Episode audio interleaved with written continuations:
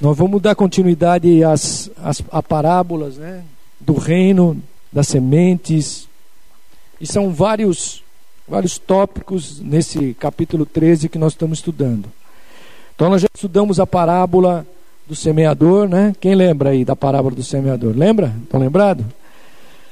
Ela nos ensinou o quê? Ela nos ensinou que a palavra tem que cair em boa terra. Se a, se a palavra cair em boa terra, e ela mostrou outros ambientes que a palavra também podia ser semeada. Né? São quatro tipos de solo, vocês lembram bem disso. Mas somente em um solo que ela podia frutificar, que ela podia ser absorvida. E somente um solo é que trouxe resultados de frutificação positivo naquela terra. Depois estudamos a palavra do joio e do trigo. Lembra disso? Né? Foi na quinta-feira passada. Jesus nos ensinou o quê? Que o joio que foi plantado, ele cresceu junto com o trigo. Não foi isso? Junto com o trigo. E Jesus também nos ensinou que havia um perigo se nós removêssemos o joio antes do tempo com o trigo. Nós arrancaríamos o trigo. Então o, jo, o joio, se colhido antes do tempo do juízo final, nós arrancaríamos junto com o trigo. Depois, domingo, o bispo pregou aqui a parábola do grão de mostarda. Quem estava aqui no domingo também ouviu, né? É, eu pude entender que aquilo nos ensinou a respeito da fé, porque fala lá que o grão de mostarda era uma pequena semente, a menor semente. A menor semente. Ela estava, era uma semente muito pequena, mas ela traz uma, uma árvore grande. Então isso mostra a grandeza da graça de Deus. Como a graça de Deus, às vezes tão pequena, parece tão insignificante, ela produz uma imensidão poderosa do favor de Deus a nosso favor. Então nós aprendemos isso. Hoje, vamos para outra parábola aqui, que é a parábola do fermento hoje. Que está aqui em Lucas, é, em Mateus e em Lucas também, mas Mateus 13, 33. Que diz assim: Outra parábola lhes disse: O reino dos céus é semelhante ao fermento que uma mulher toma e introduz em três medidas de farinha até que tudo esteja levedado. Só isso. Vamos sentar, vamos conversar um pouco sobre essa, essa parábola hoje. Ainda temos é, mais domingo, próxima quinta, mais três parábolas. É do tesouro escondido, da pérola de grande valor e da rede. Né? Encerra no domingo, no dia 20 de 12. E você não deve perder, que é uma, ser uma grande bênção do Senhor. Aqui, olha, Jesus ele conta a história de uma mulher fazendo pão. Uma mulher que estava fazendo pão. A mulher pegou uma pequena quantidade de farinha, ou melhor, uma pequena quantidade de fermento, um pouquinho de fermento, e misturou numa grande quantidade de farinha. Porque, se você for ver lá, uma medida de farinha, ela tinha 13,3 litros. Uma medida. Então significava que ela pegou três medidas, significava 39 litros de farinha. Aproximadamente 20 quilos de farinha. Foi isso que ela pegou. E ela pegou essa essa quantidade para fazer uma grande quantidade de pão, mas pegou um pouquinho só de fermento. Então vamos pensar um pouco aqui nessa noite. Fermento, o que é o fermento? Ele diz aqui, ó, o reino dos céus é semelhante ao fermento. Ele se assemelha, mas não é só o fermento. Aqui eu fui entender, é que é o todo.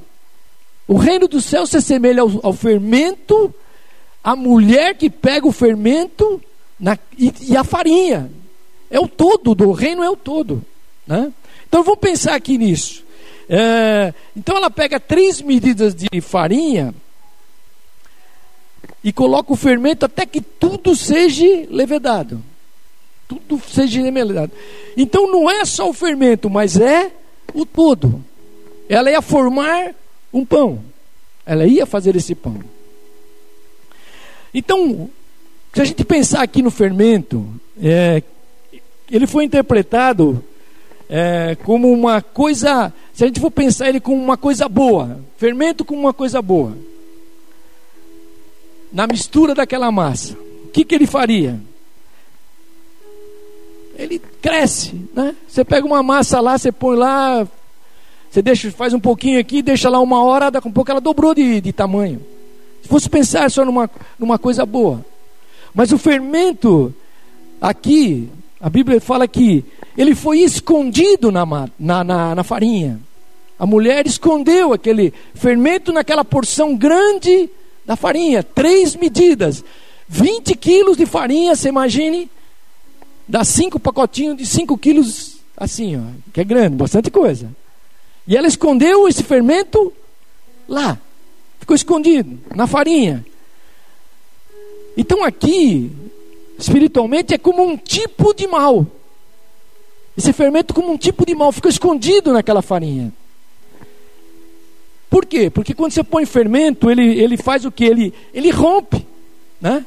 Ele desagrega aquela massa, aquela massa pequenininha começa a se tornar uma massa grande, desagregada. Então vamos pensar aqui. E a Bíblia sempre fala no fermento como, como algo que contaminou, como pecado mesmo. Então vamos, vamos pensar aqui, alguns versículos aqui que eu quero ver com você hoje.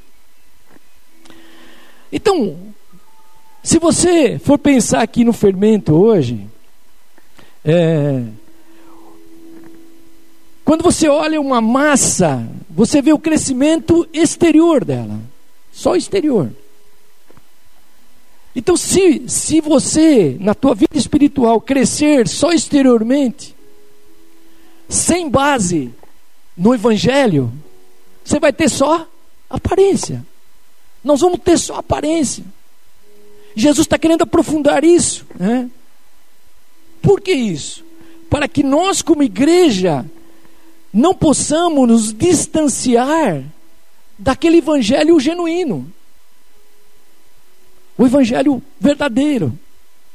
Porque se você olhar hoje a massa, você vai ver que tem muita coisa que você fala, mas como? Será que isso é está dentro da Bíblia? Será que a, isso está acontecendo? A Bíblia está falando assim? E você vai, você vai ver que há uma aparência muito grande. Aí o cara bate em cima de algumas coisas e quando a pessoa, a pessoa passa a vida inteira só com uma aparência. E Jesus queria levar, e Jesus quer nos levar, a nos aproximar de um evangelho genuíno, de algo completamente novo. O, aquilo que era pregado por Jesus Cristo mesmo. Jesus, o evangelho é, que não se perdesse. E você vai ver que, na medida em que nós só vivemos a aparência, mesmo que a gente queira servir a Deus, nós somos enganados. Nós somos enganados até naqueles que desejam servir a Deus. Eles começam a se perder. Ou você não pensa que está cheio de gente séria, com maior vontade de aprender de Deus em muitos lugares. Converse com eles. Ele fala: Não, vim buscar Deus. Mas ele está vivendo um evangelho simplesmente exterior que satisfaz ele naquele momento, ou nem satisfaz. Né? Então, o fermento, é, se a gente for pensar aqui, ele representa um, um princípio de corrupção mesmo. Corrupção. É, e, ele, e aqui Jesus está tratando com a igreja. Com a igreja. Jesus está tratando comigo e com você. Talvez essa palavra é um pouco diferente hoje aqui. Mas Jesus está tratando com a igreja. Né? Ah, por que isso? Porque é na igreja que também pode crescer todas as falsas heresias. Você pega as grandes religiões que têm heresias, elas se baseiam na Bíblia. Elas pegam versículos pensados da Bíblia e fazem daquilo uma doutrina, um dogma. E leva o cara a se perder naquilo. E Jesus estava querendo ensinar os discípulos. Ele diz que um pouco de fermento leveda toda a massa, um pouquinho.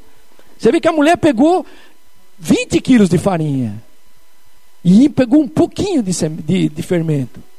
E aquele, aquele, aquela farinha toda, que era muita, foi contaminada. Você entendeu isso? Então, ah, mas você vai dizer, mas pastor, nós temos o Espírito Santo. É verdade, nós temos o Espírito Santo. Mas o Espírito Santo, ele não pode evitar o mal, querido, que esteja em nosso meio. Você, nós já vimos a palavra do joio e do trigo, ele vai crescer junto. Agora, o poder do Espírito Santo vai fazer o que na nossa vida? Ele vai nos dar fortalecimento, conhecimento para a gente combater para a gente ter certeza que isso não ficará do mesmo jeito.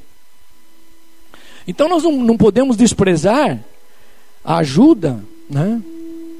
Que lutamos contra esse, esse fermento silencioso, sutil, e ele vai entrando. Às vezes a pessoa vai ouvindo tanta coisa. Às vezes a pessoa ouve no rádio, na TV, meu. Cada coisa que você nem imagina. Você fala, mas está na Bíblia? Não está. Mas tem milhões de pessoas sendo contaminadas. E Jesus estava querendo levar eles para mostrar que o reino dele era completamente diferente disso. Bom, abra aí, abra aí, se você está aí com a tua Bíblia, abra em 2 Timóteo, no capítulo 3. Lá no finalzinho, né?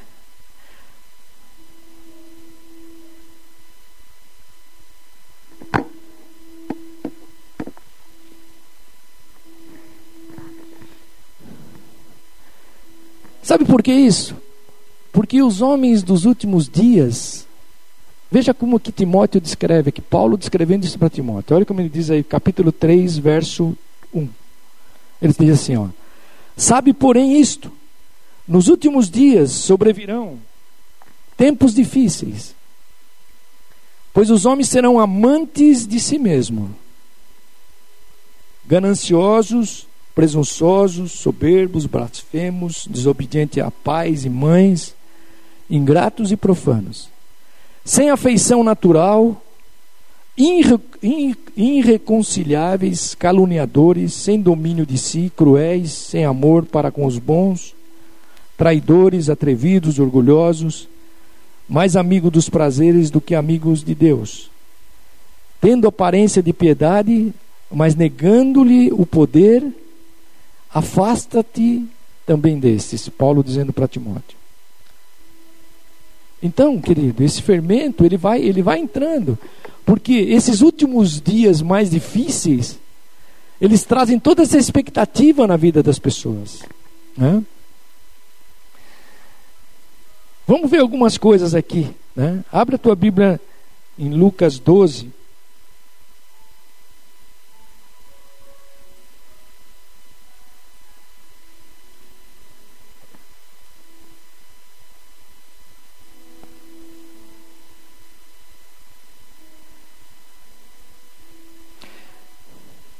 Vamos ver algumas coisas desse fermento aí. Ó. Lucas 12, capítulo, verso 1.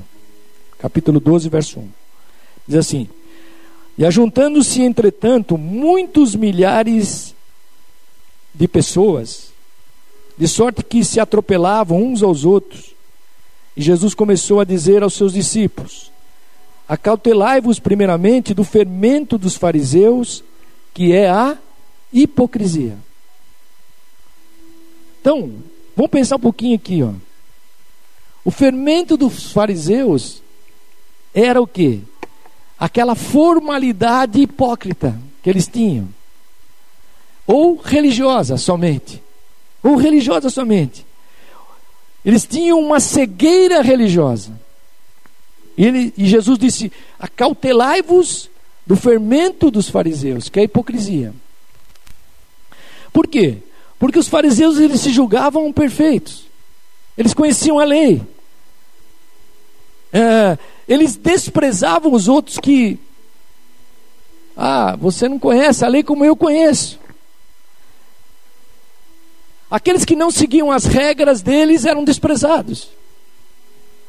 E Jesus, Jesus foi impiedoso com os fariseus. Você pode ver que Jesus, se você pegar aqui na Bíblia, as maiores demonstrações que Jesus faz é contra os fariseus. Porque eles eram hipócritas mesmo. Eles faziam as obras por interesse. Oravam para que alguém visse eles orando, né? Faziam muitas coisas. Porque eles não tinham a verdadeira piedade. Eles não tinham esse amor pela vida das pessoas. Eles, eles queriam aparecer mesmo, entendeu? É, não tinham nenhum amor. Então, o que é hipocrisia? Se a gente for definir aqui, o que é hipocrisia? É o ato né, de a gente é, fingir de ser sem ser. Vamos dizer assim. Né?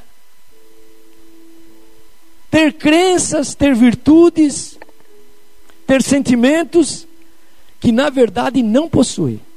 Eles tinham uma aparência só disso. Eles tinham a, a tradição dos homens.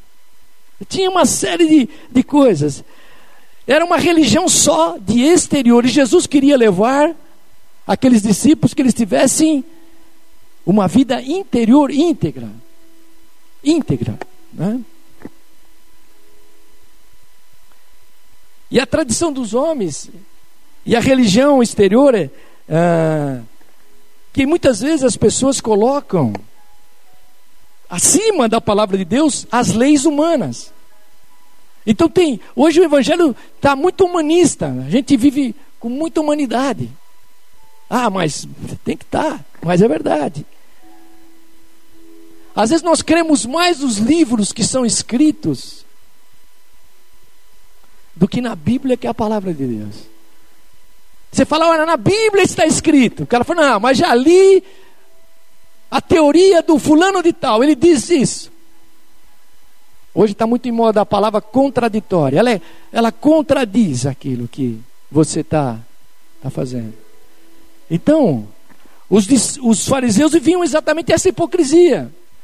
Eles conheciam a lei, eles conheciam lá o Pentateuco, eles sabiam da lei de Deus, mas eles não seguiam a lei de Deus, eles tinham só uma aparência, eles falavam muito, mas praticavam muito pouco, muito pouco. Então, querido, vamos, vamos, vamos ver mais um versículo aí, Mateus 23. É bom a gente ler algumas coisinhas aqui interessantes. Mateus 23, verso Verso 2 e 3 diz assim: ó.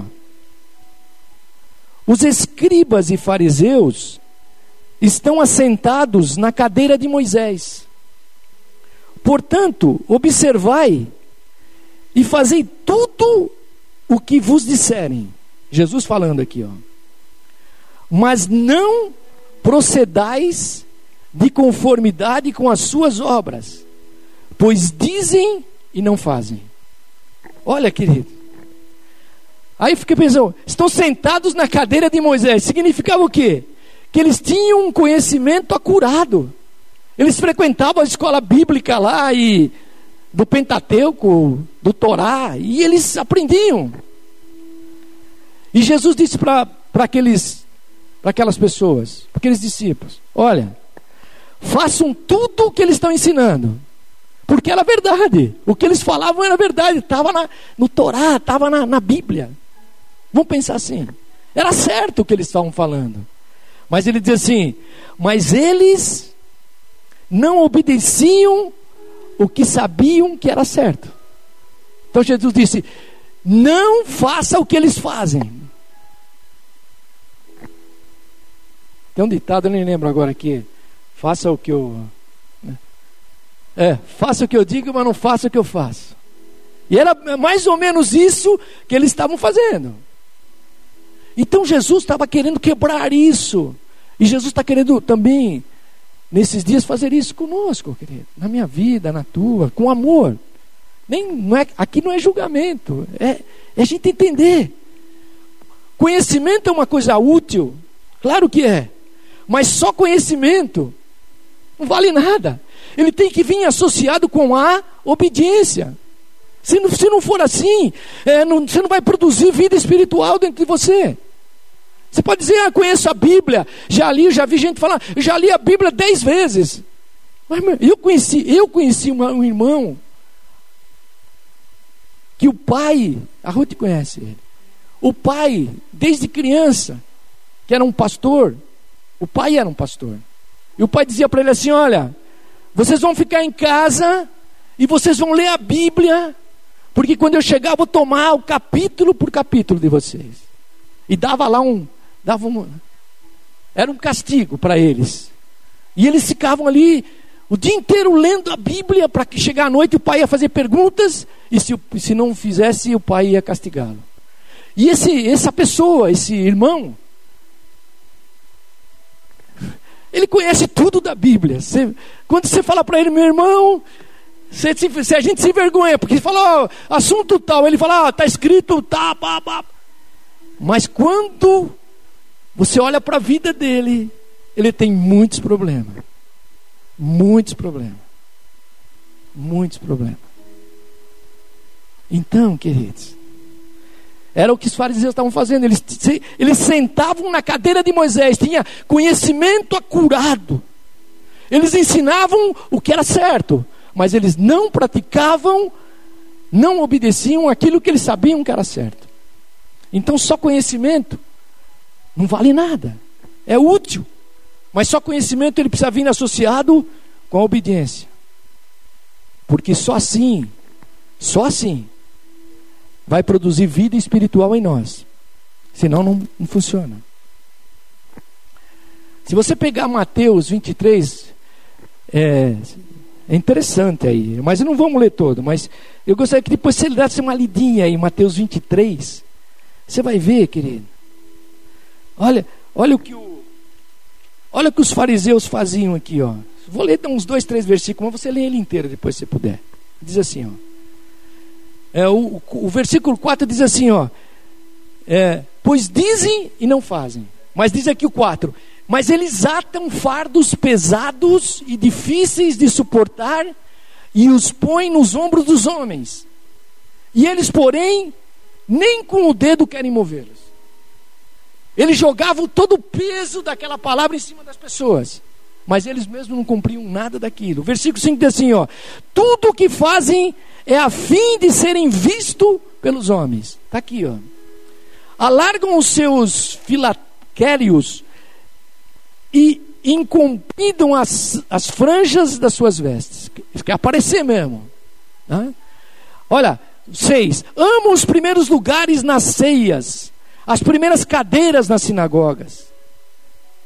E vai por aí afora.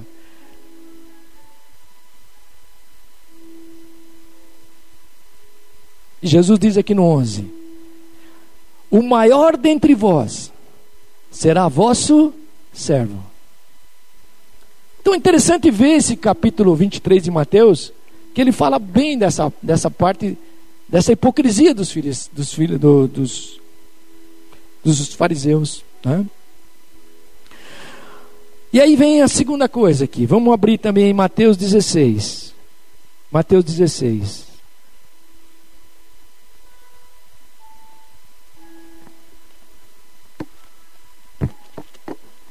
Mateus 16.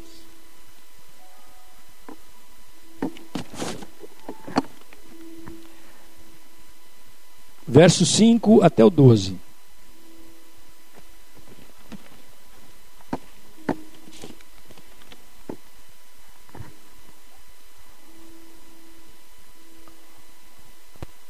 Diz assim, ó.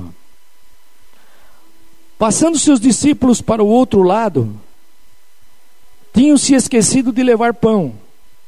E disse-lhe Jesus: Cuidado, acautelai-vos do fermento dos fariseus e saduceus.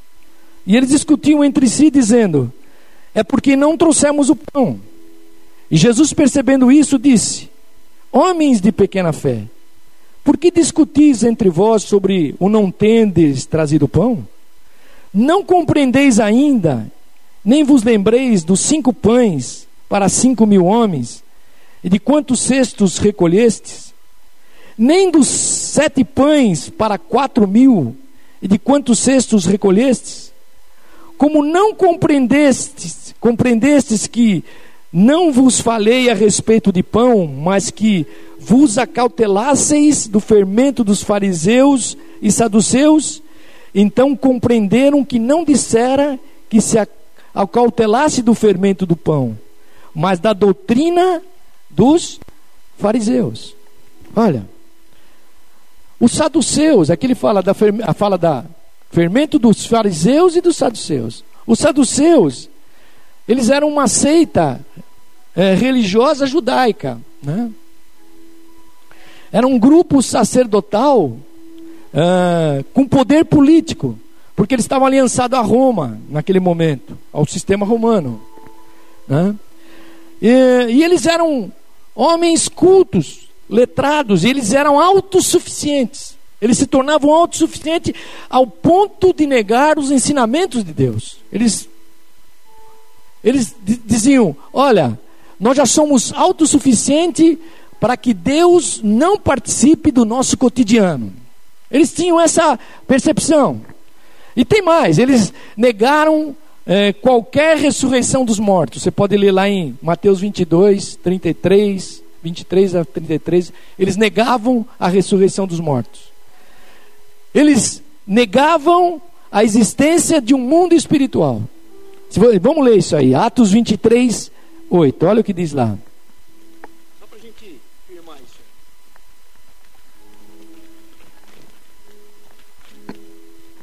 Atos 23, 8 diz assim: ó. Os saduceus dizem que não há ressurreição, nem anjo, nem espírito. Mas os fariseus reconhecem uma e outra coisa. Você viu que eles tinham choques. Então, saduceus, e Jesus disse: vocês têm que se livrar do fermento dos fariseus, que era a hipocrisia, e o fermento dos saduceus, que eram os falsos ensinamentos. Vocês estão entendendo isso, né? Então, vamos pensar aqui. A vida cristã de cada um de nós, ela não é feita de teorias, né? e nem de condição humana nenhuma mas ela é feita de graça e verdade. A vida cristã é feita de graça e verdade, de fé e prática. Não tem como a gente escapar disso. Né? De fé e prática. Eu creio e por isso eu me submeto. Então, são dois parâmetros sempre na nossa vida. Eu tenho que crer e me submeter àquela palavra. Eu preciso crer e viver aquela palavra. Porque senão não tem sentido. Né? A vida cristã tem um começo e um fim, querido. Nós estamos vendo isso na, na, na, em todas essas parábolas de Jesus aí do reino. Vai chegar o dia do juízo, em que o joio vai ser separado, enfim, nós já foi falado sobre isso. Os solos, a frutificação, enfim. Então fiquei pensando aqui, olha, Deus quer, queria trazer para aqueles discípulos exatamente isso. É que as coisas que devem vir primeiro, elas não devem ser colocadas em segundo plano. E às vezes nós temos essa tendência mesmo, né? Jesus disse: buscar em primeiro lugar o seu reino e sua justiça. E as E a gente faz uma uma inversão forte disso. É só problema bater na minha vida, na tua vida. E é isso que Jesus quer firmar no nosso coração. E a gente faz essa inversão rápida. E é isso, querido, que os, que os falsos ensinamentos, você vai ver aí em tudo quanto é lugar. Que, que leva a pessoa, é, primeiro, buscar alguma coisa para ela. E depois ela vai ver se se interessa para Deus ou para o reino. Então, as coisas que devem vir em primeiro não devem ser colocadas em segundo. Nem as que estão em segundo lugar devem ser colocadas em primeiro lugar. Jesus firmou bem isso. Então eu fiquei pensando aqui hoje, a igreja, ela não deve ser colocada acima de Cristo.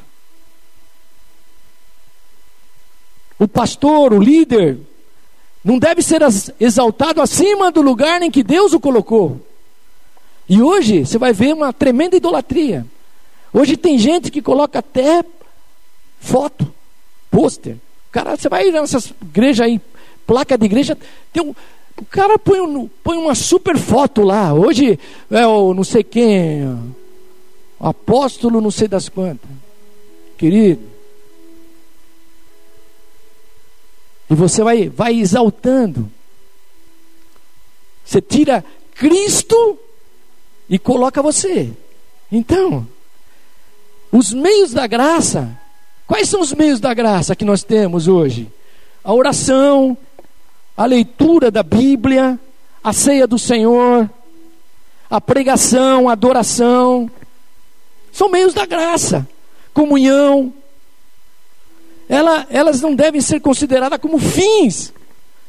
Você vê que, que hoje é uma, uma tendência, a gente vai fazendo essa tendência.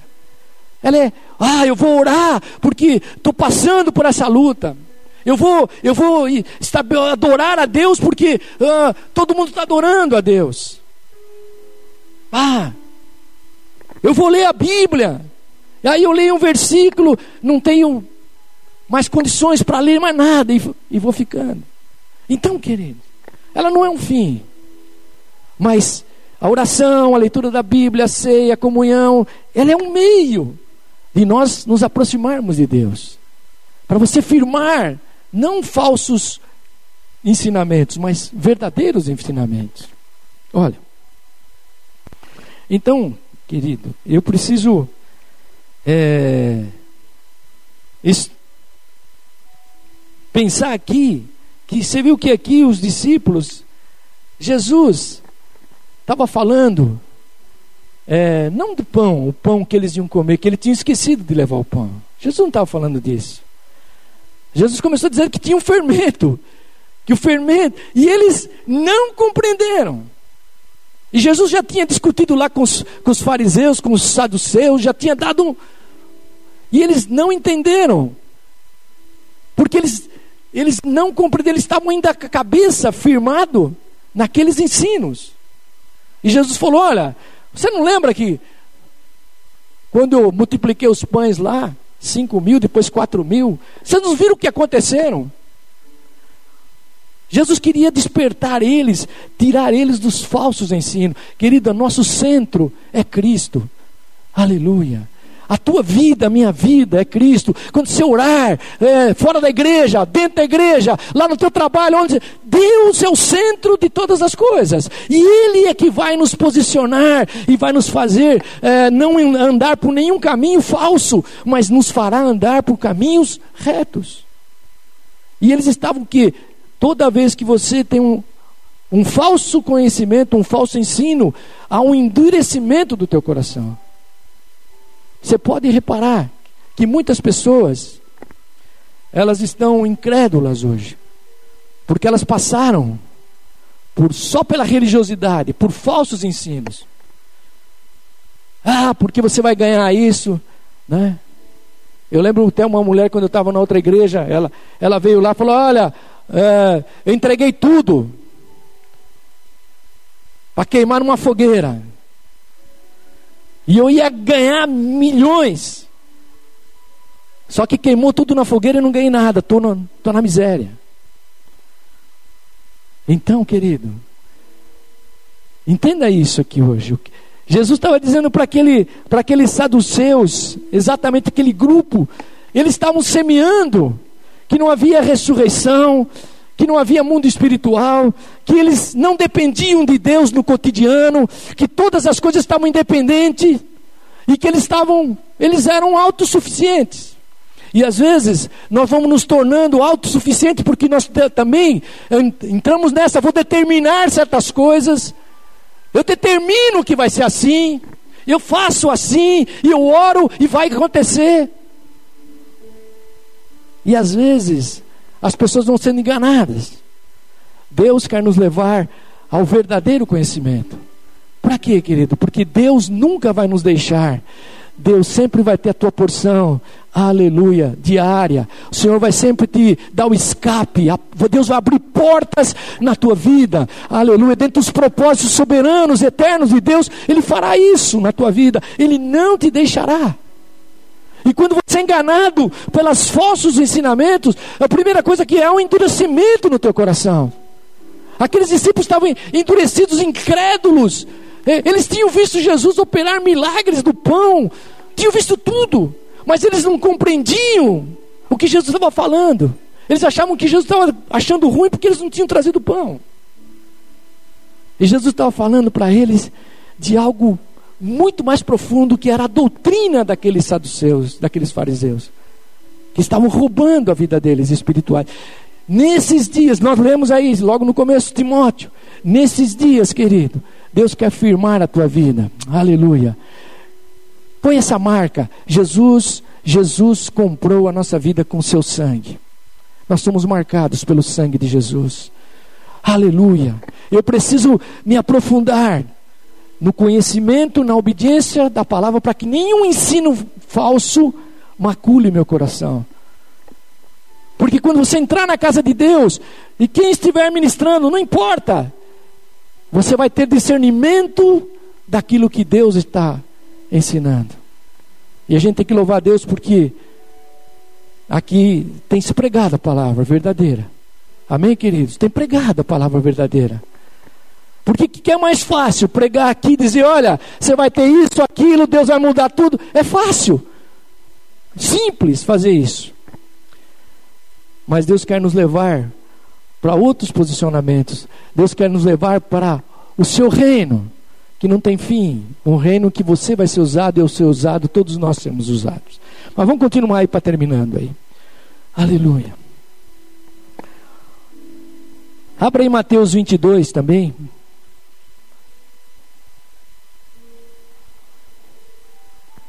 Mais cinco minutos a gente termina. Mateus 22, 15. Diz assim: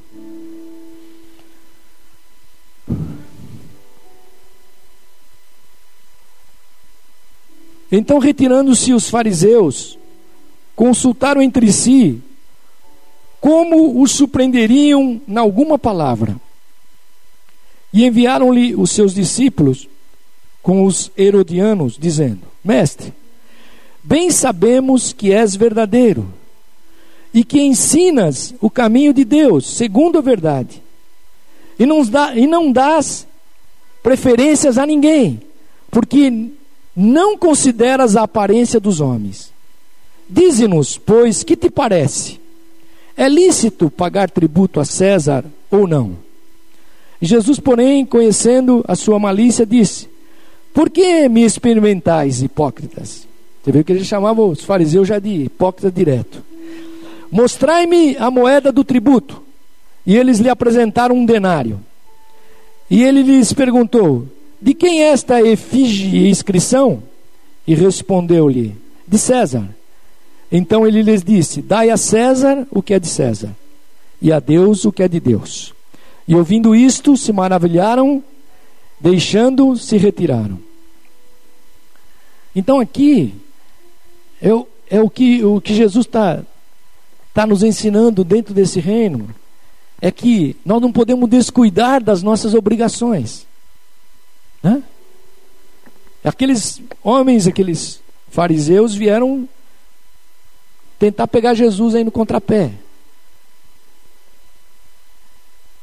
Então, Deus nos dá obrigações. Ah, mas agora estou em Deus, não preciso isso. Não, não, há obrigações que Deus quer que a gente não se descuide dela, para que para que a gente não alimente uma troca com Deus. Só né? substituindo aquilo que deve ficar bem claro na nossa vida. Então Jesus foi bem claro com aqueles, aqueles homens, fariseus, saduceus lá que vieram, os herodianos. Olha, o que é de César é César e o que é de Deus é Deus. Ponto final. Então, querido, e não é só o dinheiro aqui, é a nossa vida financeira, nossas obrigações de frutificar, nossas obrigações de cuidado, de amor, de piedade pelas pessoas. O que é o que é de César, você dá de César. O que é de Deus, você faça para Deus. Então eu não posso me descuidar dessas obrigações também, que me levam a viver isso. E por fim, aqui, ó, por fim. 1 Coríntios, abra aí também, aproveitar rapidinho. 1 Coríntios, no capítulo 5. Depois o bispo dá uma fechada aqui, mas é capítulo 5, versos 6, 6 e 8. 6 a 8. Diz assim: Não é boa a vossa jactância. Não sabeis que um pouco de fermento levada toda a massa? Lançai fora o fermento velho para que sejais uma nova massa, assim como sois sem fermento, pois Cristo, nossa Páscoa, foi sacrificado por nós. Pelo que celebremos a festa, não com o fermento velho, nem com o fermento da maldade e da malícia, mas com os asmos da sinceridade e da verdade. Olha. É, o problema do, do fermento está no fato, querido, é que ele ser muitas vezes substitutivo da essência de Deus. Né? Da essência de Deus. Então, a graça de Deus, só a graça de Deus nos basta. Se nós buscarmos o fermento, se a gente começar a buscar fermento para encher a massa, é porque está faltando essência. Quando a gente tentar buscar alguma coisa para substituir aquilo que é a essência de Deus em nós, é porque está faltando essa essência em nós. Não tem como. Porque a presença do Senhor, é a verdade e ela preenche todas as coisas na nossa vida. Você crê nisso? Então, e se for pensando aqui, ó, outra característica do fermento é que os alimentos cre crescem, né? Ficam, dobram de tamanho, inchado. Eles ficam belos por fora. Hã? E é mais fácil de comercializar quando a coisa é bela. Você vai na padaria lá, você fala assim, você vê um pãozinho mais mais murchinho, você fala: "Não, pega aquele tá mais bonitinho". Então, então há um apelo visual. E Jesus, ele ele prefere a nossa vida, ele disse: joga o fermento fora. Velho, esse fermento velho se joga fora. Né? Eu podia falar de, de Êxodo lá, mas não vamos entrar porque não vai dar tempo. Então o que Jesus está dizendo? Prefira a verdade sem maquiagem. Prefira a verdade sem maquiagem. Pode não ser tão bela, vocês lembram que pãozinho aí teve uma época que teve um. Os caras punham lá um, um, Não sei como é que chamava lá, um. Chamava bromato. Lembra? Bromato? Pão, um bromato. Para quê? Para achar. Você pegava aquele pão, mas quando você abria o bichinho lá, era só casca. Não tinha nada dentro. Era uma casca, não tinha nenhum miolo. Era um bromato. Eles colocavam um bromato. Depois foi proibido, nem sei se colocam hoje, acho que colocam, nem sei. Mas, então, o que, que Jesus está nos ensinando? É que eu, pre, que eu prefiro a verdade sem maquiagem. Às vezes, não é tão belo, mas é verdadeiro. Não é tão belo, mas é verdadeiro. É esse. O evangelho da cruz não é um evangelho fácil. É um evangelho de lutas, de batalhas de arrependimento, de nós chegarmos diante de Deus todos os dias numa troca é, que passamos, às vezes pecamos, erramos, estamos com culpa, com tantas coisas. Não adianta pôr uma maquiagem e dizer, olha, está tudo bem. Não é isso. Jesus está tá dizendo: joga esse fermento velho, meu. Você não precisa mostrar para ninguém esse, esse fermento. O apóstolo Paulo, aqui nessa, nessa, em 1 Coríntios, ele instrui a igreja lançar fora o fermento velho. O que, que é isso? Fiquei pensando, são coisas que nos prendem ao passado, querido. Tenho 10 anos de igreja, mas continuo com os meus. Eu tinha um irmão lá que vinha, quando eu cheguei na igreja lá, ele falava assim: oh, pastor, é o seguinte, eu preciso de cura interior. Falou, oh, que benção, meu irmão, uma hora a gente faz com você aí. É, mas eu que já passei por fulano, ciclano, beltrano e tal, já fiz cura com todo mundo. Agora o senhor chegou aqui, eu quero fazer também. Então, queridos, Deus lançar o fermento velho fora. Essas coisas que nos prendem do passado. Nós temos nova vida em Jesus. Quando nós precisamos crer nisso. Nós precisamos liberar isso. Você viu o que ele está dizendo? Você lança o fermento velho fora. Tire ele fora. Porque entrou coisas novas. Livre-se dessas coisas. Do passado. Esse passado, querido, já passou. Ele não, ele não vai trazer mais nada em Cristo Jesus. Todas as coisas foram liberadas na nossa vida. E eu preciso crer, aleluia. O fermento velho é coisa antiga. É coisa antiga. Porque toda vez que eu carrego coisas antigas na minha vida, ela leveda ao meu presente. Você pode ver. O teu presente fica comprometido, porque sempre você está voltando para trás. E Paulo está instruindo a igreja a quebrar isso, jogar fora esse fermento velho. Aqui no versículo 8, nós lemos aí, né? Vamos voltar lá, só para firmar aí para terminar.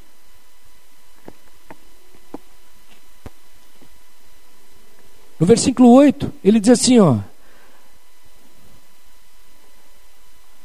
Pelo que celebremos a festa não com fermento velho, nem com o fermento da maldade e da malícia, mas com os asmos da sinceridade e da verdade.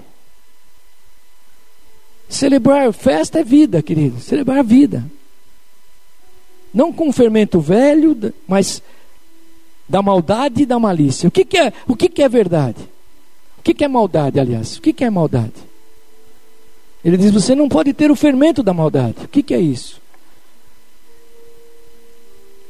A maldade é aquela que é atitude de inimizade contra Deus.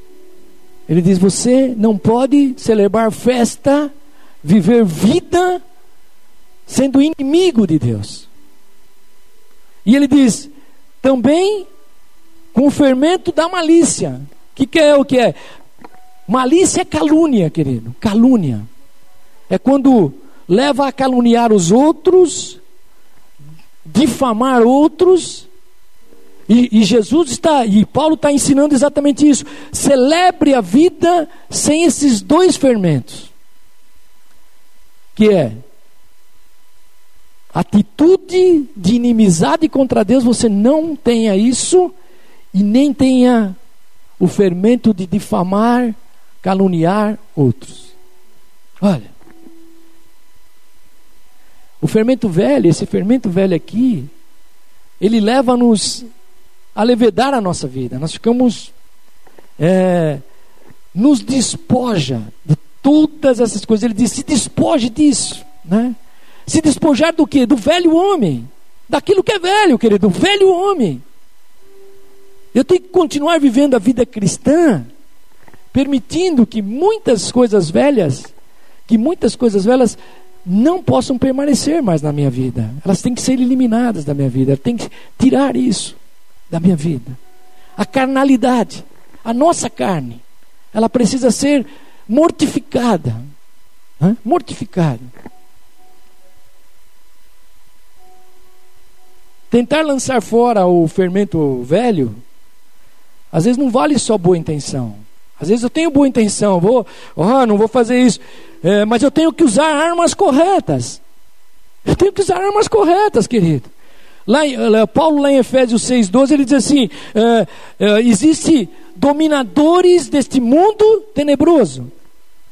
que dominam, querido, dominam e querem trazer que a gente carregue essa carnalidade na nossa vida espiritual cristã. Querem que a gente fique alimentando a nossa carne. Mas elas não podem servir de base para a nossa vida cristã. Então eu tenho que ter profundo certeza que eu tenho que lançar esse fermento velho. E Paulo, e Paulo aqui para terminar, que ele, ele nos revela algo maravilhoso. Mas ele diz aqui, ó, mas com os asmos da sinceridade e da verdade. Você celebra a festa com os asmos da sinceridade e da verdade. Significa que que a forma de a gente vencer o fermento da maldade, da malícia, é com uma vida sincera e verdadeira. A verdade nos liberta. Você já reparou que a sinceridade, quando você é sincero, quando você tem um problema para resolver, se você não enfrenta aquele problema, aquilo fica, no outro dia aquilo vira um gigante. Você não consegue. Mas quando você é sincero e você diz: Olha, eu não posso resolver isso agora, mas amanhã eu resolvo. O que, que você fez? Você quebrou. Você quebrou. Você quebrou todas as coisas. Então, é, para vencer, a forma de vencer esse fermento da maldade, da malícia, da nossa carne, é com sinceridade e verdade. Amém, queridos? Verdadeiros diante de Deus. Mesmo que eu errei, mesmo que eu esteja errando, errei. E quem de nós não erramos? Quem de nós não pecamos? Irmãos, você está entendendo isso? Jesus não está falando aqui para você ser santo, botar uma auréola em você, botar duas asas e sair voando. Ele está dizendo, ele está dizendo que nós erramos. Mas eu preciso quebrar, eu preciso lançar fora esse fermento, destruir toda a máscara que às vezes nós construímos. E Satanás tenta colocar isso em nossas vidas, em nós mesmos, dizendo que não temos sinceridade, que não somos, não somos livres diante de Deus e da verdade de Jesus Cristo. Então, o que Deus está nos ensinando é que nós precisamos quebrar. A nossa carne tem medo. Nós temos medo. E nós precisamos cair com o medo. Cair com todo o medo de se aproximar de Deus. Possamos chegar diante do Cordeiro Pascal. Que diz lá no versículo 7 que foi imolado e nós saímos de lá vitoriosos. Aleluia. Pelo que Jesus fez na minha vida e na tua vida. Aleluia. Eu preciso crer nisso. Então, nesta noite, terminando aqui, depois vou passar para o bispo, o bispo dá uma pincelada aqui também. Nós podemos orar aqui hoje, querido. Primeiro, para que nenhuma hipocrisia esteja sobre a nossa vida que nenhum falso conhecimento nos afaste de Deus, que nenhuma vida de descuido das nossas obrigações possam nos bloquear diante do reino de Deus, daquilo que Deus quer fazer. E também orar para que a nossa carne, aleluia, ela possa arrancar todo fermento que queira nos impedir de se aproximar de Deus. Porque quando nós nos aproximamos de Deus com liberdade, com sinceridade, né? como ele diz aqui, com verdade, todas as coisas são possíveis. Você crê nisso nesta noite? Aleluia.